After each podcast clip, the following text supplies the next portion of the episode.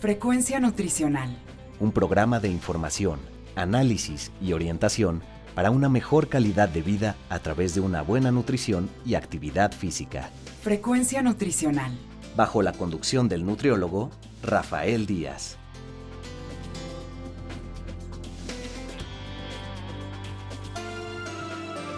Hola amigos y amigas, les saluda Rafael Díaz García, ya estamos en su programa Frecuencia Nutricional, un programa de la Universidad Autónoma Metropolitana Unidad Xochimilco para Guam Radio 94.1 FM.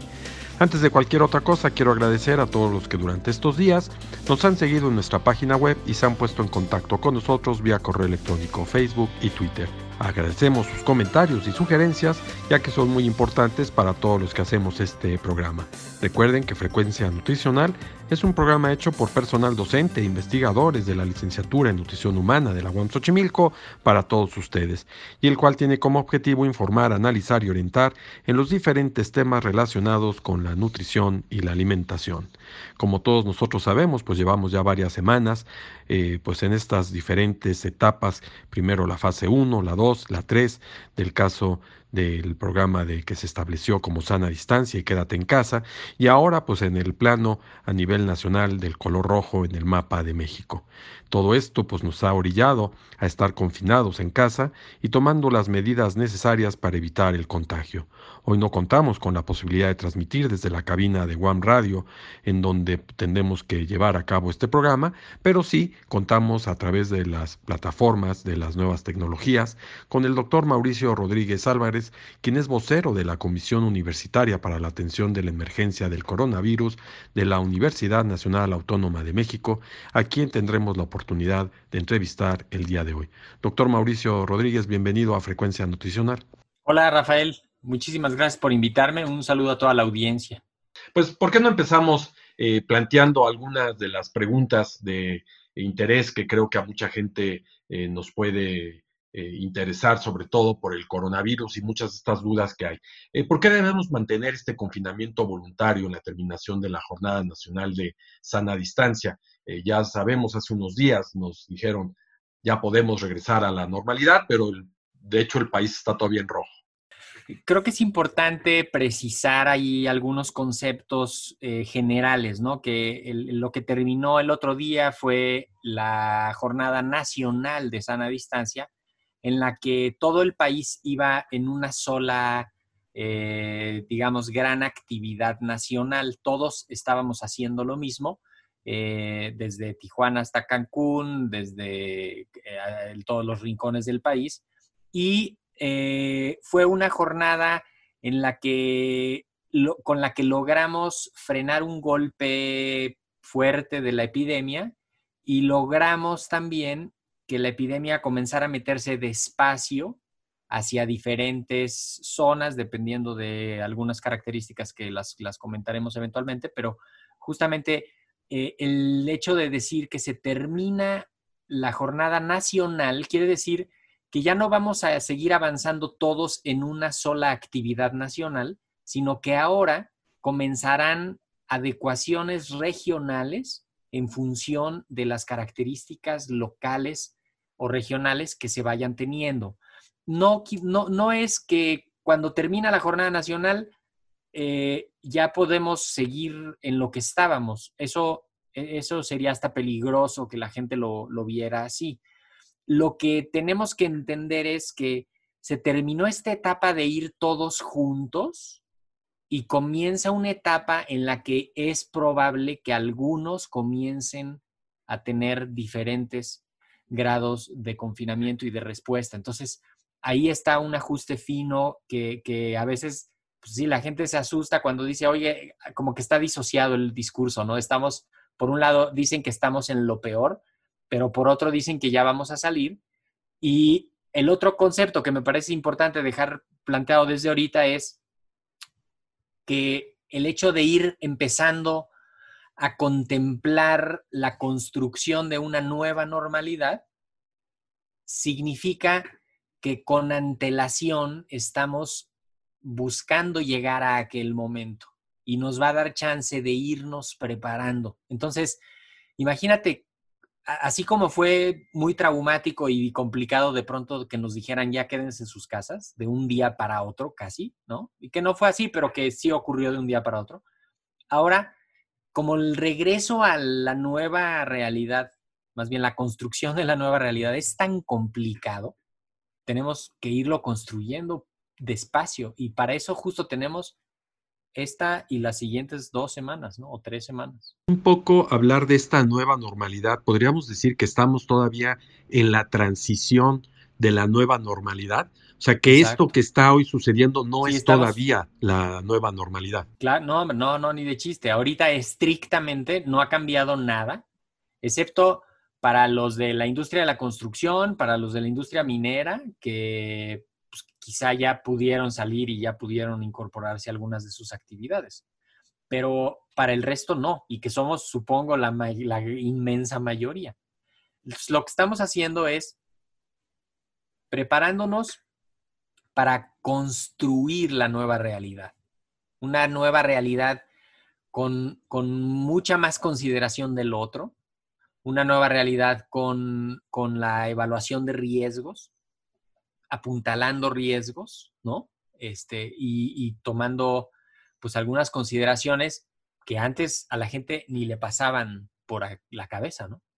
También en este tenor de, ideas de la nueva normalidad, esta fase de transición, eh, ¿tendrá tiempo esta eh, fase, eh, digamos, como se planteó la fase de sana distancia y en un principio se nos dijo una fecha y claro, por lógica de cómo iba creciendo la pandemia, se prolongó.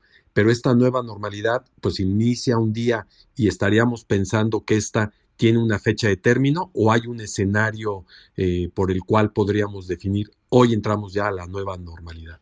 Pues mira, la, la entrada será paulatina, la entrada será gradual porque vamos a ir en función de los semáforos. Entonces, el em, semáforo va a pasar de rojo a naranja, de naranja a amarillo, de amarillo a verde, y así en, de esa misma manera habrá algunas actividades que se irán eh, abriendo y que se irán incorporando pues, de forma gradual.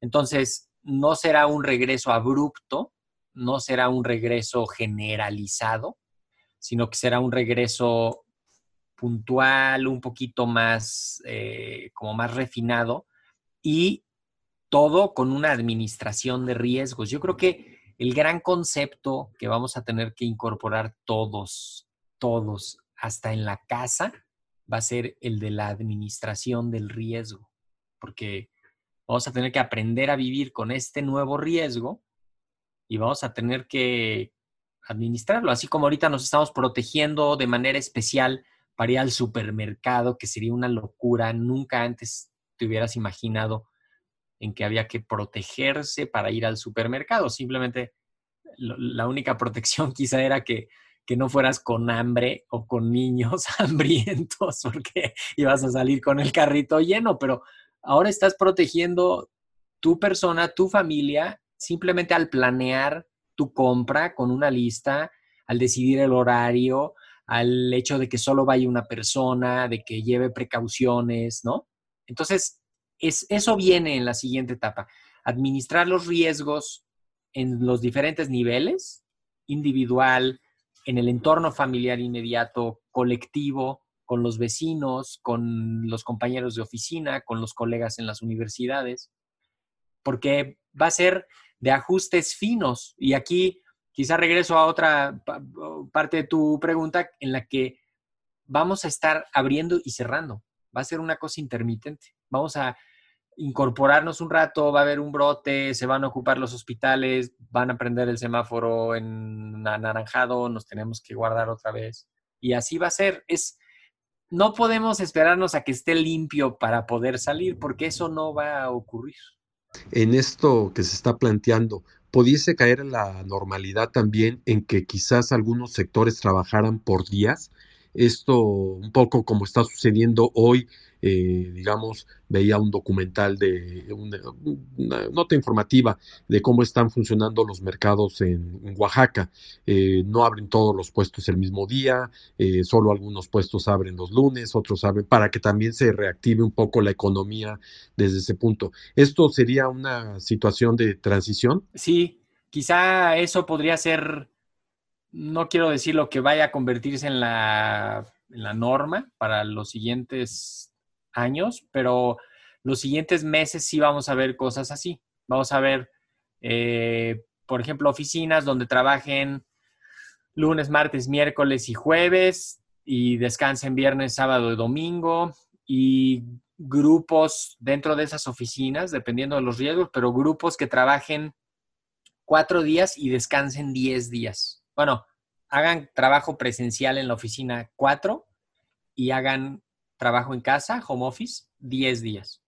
Y luego, y mientras en los siguientes está el, otro bloque, ¿no? De, trabajo así. Sobre todo en las oficinas en las que los trabajos son relativamente monótonos, relativamente rutinarios, relativamente, ¿no? Que en los que pues, pues, tienes que ir a pasar de un escritorio a otro un papel, ponerle un sello, registrar en algún lado, este, y que probablemente no, no estoy demeritando ningún trabajo, pues, pero que probablemente puede esperar eso del lunes al miércoles. No, no es indispensable que ocurra todos los días, ¿no? Sobre todo, también un análisis que se va a hacer muy fino, Rafael. Creo que eso también va a estar bien difícil, por decirlo menos. Va a ser en función de los riesgos. Porque no es lo mismo un lugar que tiene puro jovenazo que un lugar que tiene puro adulto mayor que un lugar que tiene puro, este, o que tiene varias embarazadas, o que tiene eh, obesos, diabéticos, hipertensos, enfermedades con otras personas con otras enfermedades. Entonces, también ese tipo de ajustes va a haber que estarlos, que estarlos haciendo. Pues las universidades, la UNAM, como ustedes, la UAM, como nosotros, pues la mayoría de la población son jóvenes. Eh, sobre todo pues, porque me refiero a los estudiantes pero la población académica y la población administrativa, sobre todo la académica, eh, ha envejecido, ya es una población, no voy a decir que esté arriba de los 60 años, pero ya el promedio debe estar muy cercano. E, e, el riesgo, digamos, ahí un poco en pensar, yo no, yo no quisiera preguntar en este momento, bueno, ustedes como universidad, ¿cuándo abrirán? Porque está en el entendido de que va en función de este semáforo y el semáforo no abrirá las universidades hasta que esté en verde, eso entiendo. Y el panorama creo que está un poco eh, lejano todavía, pero eh, no se podrá caer un poco en este riesgo pensando, bueno, las universidades la mayoría son jóvenes, pero hay una población de adultos. Un poquito, ¿cómo, cómo estaría este escenario? Pero mira, ahí le agrego un factor de complejidad. Imagínate que se empezaran a jubilar más de la cuenta. Imagínate que varios adultos mayores que todavía están tomando ese riesgo de ir a la universidad y qué tal, y que ya no les faltaba mucho para ya jubilarse porque ya estaban casi que a punto, pero no, pero todavía, y que ahorita sí ya digan, no, yo no, yo ya no quiero correr ese riesgo.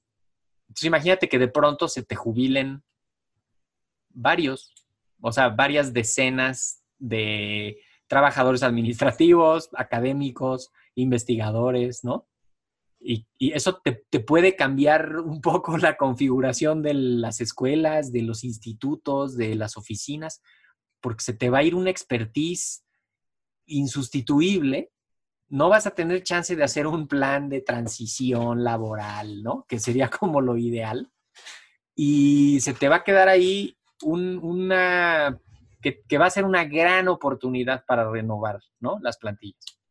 Pero sí, hay que también agregarle ¿eh? la, complejidad de las universidades, porque lo más reduccionista, lo más simplista sería decir, pues son los salones con 50 alumnos y un profe dándoles clase, ¿no? Pero son mil otras actividades.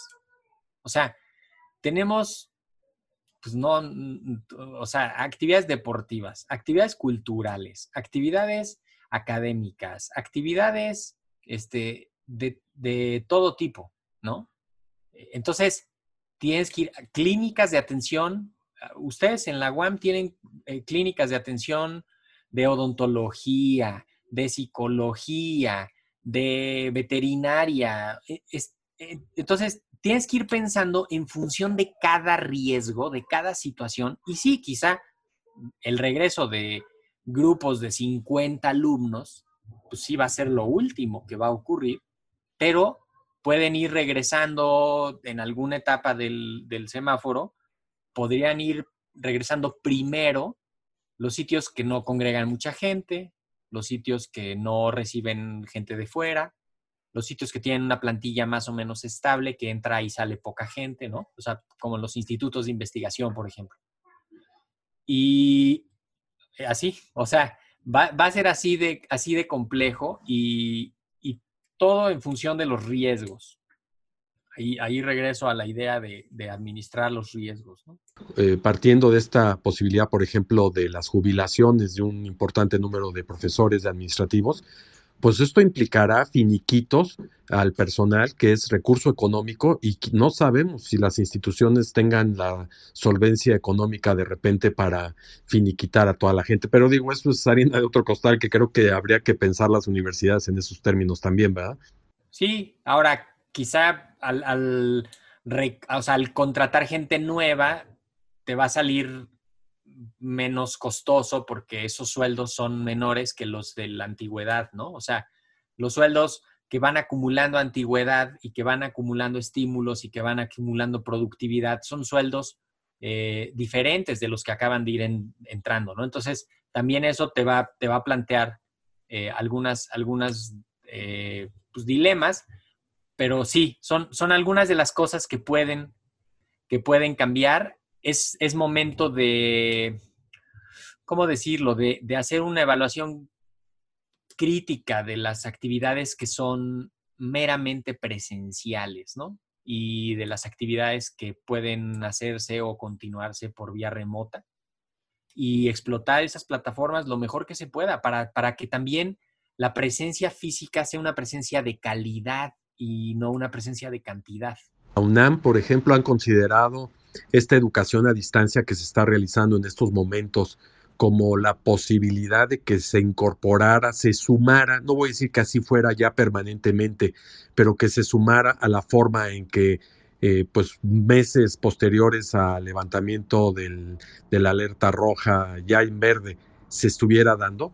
Bueno, yo creo que ha habido ha habido un, un, pues un claroscuro ¿no? de, la situación. Ha, habido algunas que han funcionado perfectamente y algunas clases que han, han transitado hacia lo virtual y que han ocurrido. Algunos foros, algunas cosas que, que está muy bien que se están logrando en, lo virtual. Eh, ahí pues, reveló también la, la utilidad de las plataformas, la versatilidad de las plataformas. En, la UNAM se multiplicó, pues no te alcanzaré a dar el nombre, el número, pero son, pues son centenas de aulas virtuales de todas las carreras, de todos los niveles, de pregrado, posgrado, bachillerato, de todos tipos, ¿no? Este, que se adaptaron a la, a la, educación a distancia y a la educación así, este, virtual. Entonces, sin duda hay que fortalecer lo que, lo que demostró que sí funciona, hay que, pues hay que echar mano de eso para que podamos hacer que lo que sea presencial esté bien controlado de riesgos, ¿no? Sacarle, sacarle provecho. O sea, estas clases de pues, seguramente de nada más estar ahí enfrente del profesor, que el profesor da una lección, ¿no? Eh, el hecho ya de estar por ejemplo, en lo virtual permitiría, un poco como lo que estamos haciendo ahorita, que a ti te ayuda un técnico que está en otro lado y que te está asistiendo en la, en la producción de esto que estamos haciendo y que él podría estar participando con algún video, con alguna herramienta educativa, con alguna cosa. Entonces, también se plantean esas nuevas, eh, se, hace una cosa mucho más eficiente, ¿no? Las reuniones son más rápido, este, la, digamos, que, es una nueva manera de relacionarse y lo que no debe de dejar de existir nunca, pues es, es el campus, es la, vida, el pulso que late en, la gente ahí, ¿no? Que es finalmente donde, y son los años más importantes para un individuo, ¿no? Cuando se está formando en la universidad. Creo que todos conservamos a nuestras mejores amistades, ¿no? Ahí. Y ustedes como universidad han establecido, digamos, algunas reglas eh, que pudiesen ser reproducibles para otras instituciones educativas. Eh, eh, entiendo que están terminando el semestre, digamos, no ha habido alumnos en la, universidad, pero pues ahora sí que pensando en este avance, en esta precaución, porque pues el semestre está por iniciar si todo está en la normalidad en septiembre, han ido planteando algunas reglas, algunos planteamientos, y digo, sobre todo que fueran pues escuchados, no solo por las autoridades de la propia Universidad Autónoma Metropolitana, sino de otras instituciones educativas que escucharan el programa y decir, bueno, pues veamos qué está haciendo la máxima casa de estudios eh, en términos de, las reglas. Claro, claro. No, de hecho, estamos, estamos conscientes que en el mejor de los sentidos hay, hay un, pues hay una conducta ejemplar que muchos siguen a partir de la Universidad Nacional y que mucho de lo que estamos diseñando está pensado para nuestra comunidad con un, espíritu de, compartirlo y de que lo van a utilizar otras comunidades. una de, las, de los puntos de los que estamos partiendo es la identificación de los riesgos. Habrá que cambiar algunas, eh, pues algunas conductas básicas de ingresos, de salidas, de, ¿no? de control de, monitoreo, de comunicación con, los aspectos médicos y en función de los riesgos. Creo que eso, eso es bien importante, que cuando menos cada quien en cada sede, en cada oficina, vaya haciendo un inventario de riesgos de en qué momentos o qué, qué situaciones de riesgo ocurren aquí para el contagio del COVID, ¿no? O sea, en qué momento se junta mucha gente, en qué momento hay una proximidad de, alguna persona, en qué momento hay entrada de gente de fuera, en qué momento hay contactos que pudieran ser potencialmente riesgosos y en función de eso ir planteando las medidas. No serán muy diferentes de las medidas básicas que se están, que se están haciendo, de, donde se pueda dejar eh, eh, espacio entre las personas, eh, que no se reúnan en las salas de juntas muchas personas, tratar de hacer virtual lo más que se pueda, poner horarios establecidos, marcar zonas para la sana distancia en donde se dé atención, donde haya inscripciones, donde haya atención al público, ¿no? Que se junta mucha gente. También evitar esas aglomeraciones, ordenar lo que ocurre en los restaurantes, en las cafeterías, en los puestos, ¿no? En, todo en, la, en el comercio que ocurre hacia el interior, la, ponerle algunas reglas a los proveedores de servicios, a los proveedores de, de productos, eh, y tener pues esta, esta capacidad de pronto de reaccionar rápido. Eso es también lo que va a distinguir, va a ser la reacción rápida. Esto se está trabajando con el Colegio de Directores, en la Rectoría, con la Comisión de la UNAM eh, y pues considerando además la diferencia tan inmensa que hay entre nuestros campus, entre nuestras poblaciones, ¿no? Tenemos campus pues, en muchísimos estados. Tenemos, imagínate, ¿qué vamos a hacer cuando, cuando aquí en el Valle de México ya podamos empezar y Morelia no? ¿No? Este, o la, alguna otra de las sedes de fuera no.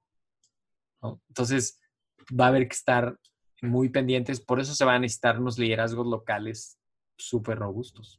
Pintan las cosas de que quizás Morelia o o otro estado, ¿no? Querétaro, puedan regresar y la UNAM, pues, que está dentro de la Ciudad de México, bueno, la UNAM está en todo el país, pero el campus de Ciudad Universitaria, que está en la Ciudad de México, eh, que no pueda regresar todavía. ¿Y cuál va a ser la diferencia? Eso hay que tomarlo en cuenta. Y, alguna cuestión que, eh, bueno, digo, y, digamos otro factor importante, yo la última actividad que realicé eh, prácticamente antes de entrar al confinamiento fue eh, asistir al partido de fútbol de Pumas Cruz Azul femenil y yo creo que ahí también la UNAM pues va a tener que tomar algunas responsabilidades.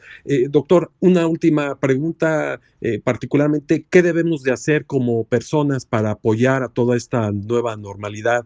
Y cerrando, si hay algún comentario que nos quisiera agregar a todo esto? Sí, claro que sí. El, no perdamos de vista que la nueva normalidad será, pues la mitad es responsabilidad de la sociedad, si no es que más. Ahora sí vamos a entrar en una etapa en la que la sociedad debe de ir construyendo esa nueva realidad en función de los riesgos. Tiene que haber una responsabilidad individual aumentada diario me tengo que despertar y decir, estoy sano, puedo salir, o me duele la garganta, siento el cuerpo cortado, tengo eh, dolor de cabeza, mejor no salgo, ¿sí?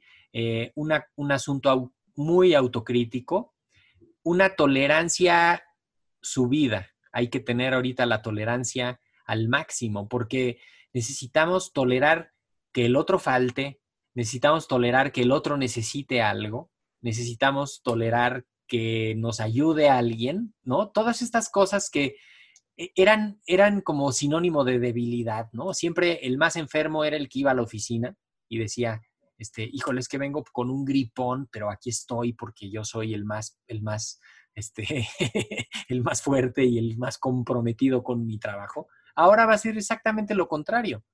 El que llegue diciendo tengo un gripón o el que diga me siento pésimo y esté ahí, pues toda la comunidad va a tener que invitarlo a decirle, oye, si te sientes mal, ve a tu casa y, trabajamos en virtual. Entonces, sí vienen unos, unos meses difíciles todavía, porque además ya no vamos a estar en el confinamiento, que era una cosa muy simbólica de, a ver, ya nadie se mueva. No, no, no. Ahora vamos a salir con unas nuevas reglas de convivencia. Y es una gran oportunidad para construir un mundo más humano, un mundo más conectado, un mundo que pues, se oriente con la ciencia. Creo que es la gran lección de esto, es la ciencia es el, gran orientador de las acciones y un mundo pues menos desigual, más justo, ¿no? También hemos visto los que no han podido quedarse en su casa porque son pobres, porque ganan al día, porque los obligan sus patrones, porque los amenazan, qué sé yo, son los que se están enfermando más. Entonces, eso tiene que cambiar y eso es responsabilidad de la sociedad. Creo que ese sería el, mensaje final y la discusión, ¿no? Agrego ahí nada más final, la discusión de las epidemias tiene que ser una discusión técnica, tiene que ser una discusión sin ideologías, sin política, sin intereses, tiene que ser una fundamentada en la ciencia, de preferencia entre técnicos, porque también hemos visto ahora pues un oportunismo de todo, es un circo, la comunicación en la epidemia ha sido un circo y, eso no le hace bien a nadie, se polariza, se confunde este, y, y, se lleva a riesgos, ¿no? O sea, el hecho de que haya gente que simplemente porque no votó por el presidente cree que la respuesta de que se está haciendo es mala y entonces no se ponen cubrebocas, no se lavan las manos, salen a la calle como, diciendo estás, estás actuando mal. Entonces creo que también eso, que, nos, que nos lleve la ciencia, hay que escuchar a la ciencia, escuchar a los medios que comuniquen responsablemente, como este programa que, pues, que busca informar y busca proporcionar eh, datos útiles y acciones específicas para la gente. Y pues construir la nueva realidad entre todos, dando cada quien lo mejor que tenga.